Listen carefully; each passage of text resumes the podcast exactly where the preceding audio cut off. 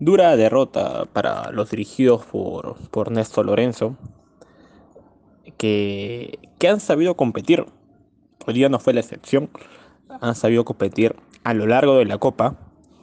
Sin embargo, eh, hoy el, el, resultado no acompañó. ¿no? Un partido que comenzó muy difícil en realidad para, para los rojinegros. Racing empezó muy lúcido, eh, con, con, Alcaraz, con Copetti, con Cardona, sobre todo con Chancalay, que, que, que, era de los más incisivos por derecha. Hay que decirle que, hay que, decir que, que el inicio a, a Pablo Reina le, costó. Eh, sin embargo, toda esta cosa asfixiante que por poco termina en gol a favor de, de los dirigidos por, por, por Gago, logró, logró ser superado, ¿no? Eh, lograron salir ileso de este acoso eh, asfixiante y, y, y, de ahí más, si bien es cierto, les costó hacer pie, porque entre Arias y Orsam y, y Tandazo no lograron tener eh, el balón en el medio campo, les costó ya por imprecisión y por presión. Eh, Melgar comenzó a crecer con, con Ibrí con Cuesta, ¿no? Iberico por izquierda con sus arremetidas constantes y Bernardo Cuesta con su, sus aventuras solitarias lograron complicar. Eh, es más, llegaron así muchas veces. Y cuando mejor Melgar se, se asentaba, parecían que los astros se habían alineado y se produce la, la, expulsión de Gastón Gómez, ¿no? el arquero de, de, Racing sale impestivamente a tratar de frenar un contraataque liderado entre eh, Cuesta y Arias y termina impactando con la mano.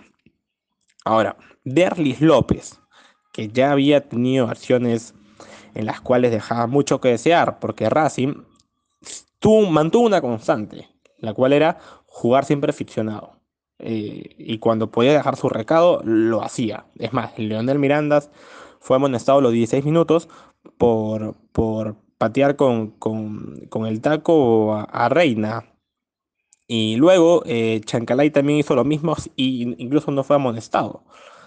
Eh, dentro de esta polémica y que uno pensaría que, el principal paraguayo iba a ser localista, como, como coloquialmente se le llama, eh, termina expulsando a Gastón Gómez, no sin antes equivocarse primero con, con la amarilla, ¿no? Él termina primero sacando la amarilla, luego corrige y termina, eh, terminado con la roja.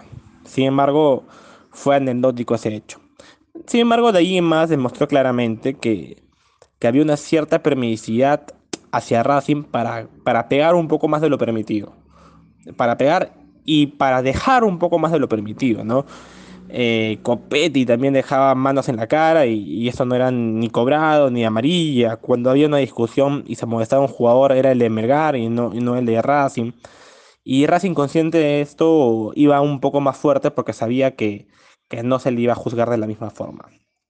Ya en el segundo tiempo con el SPRGs, eh, el conjunto arequipeño toma más, cobra más fuerza, sobre todo en el área, y cuando uno pensaba que con Vidal y con Quevedo, que si bien es cierto, ingresaron tardíamente, eh, Melgar iba a asumir un rol, un rol, mucho más protagonista, puesto que lo de los dirigidos por, por Gago, en ataque fue casi nulo en el segundo tiempo, no, no inquietaron a, Cabezudo.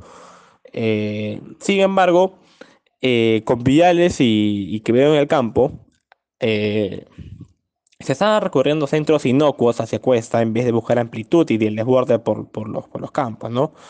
Es más, cuando Melgar más había generado era cuando había buscado las aso asociaciones por el medio. Eh, ya hacia el final el juego se jugó más como Racing quiso, que era cortado, brusco. Cuanto mayor tiempo se podía discutir le, favorecía a ellos. Y, y, así termina, y así termina el partido, pues, ¿no? En medio de discusiones, en medio de, de, protestas.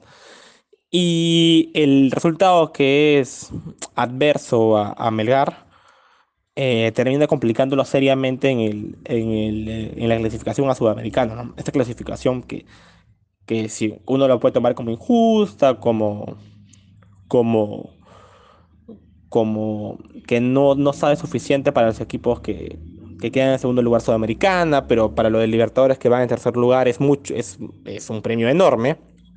Eh, es más complicada para Melgar, porque matemáticamente es posible, sí es posible. Si River Plate le gana otra vez en el mismo estadio, en el presidente Perón, en Avellaneda Racing, y Melgar le gana en casa Cuyabá, es posible. Ahora, es complicado aún mucho más, porque Melgar ya no depende de sí mismo. Sin embargo, eh, esto es fútbol, todo, todo, puede pasar.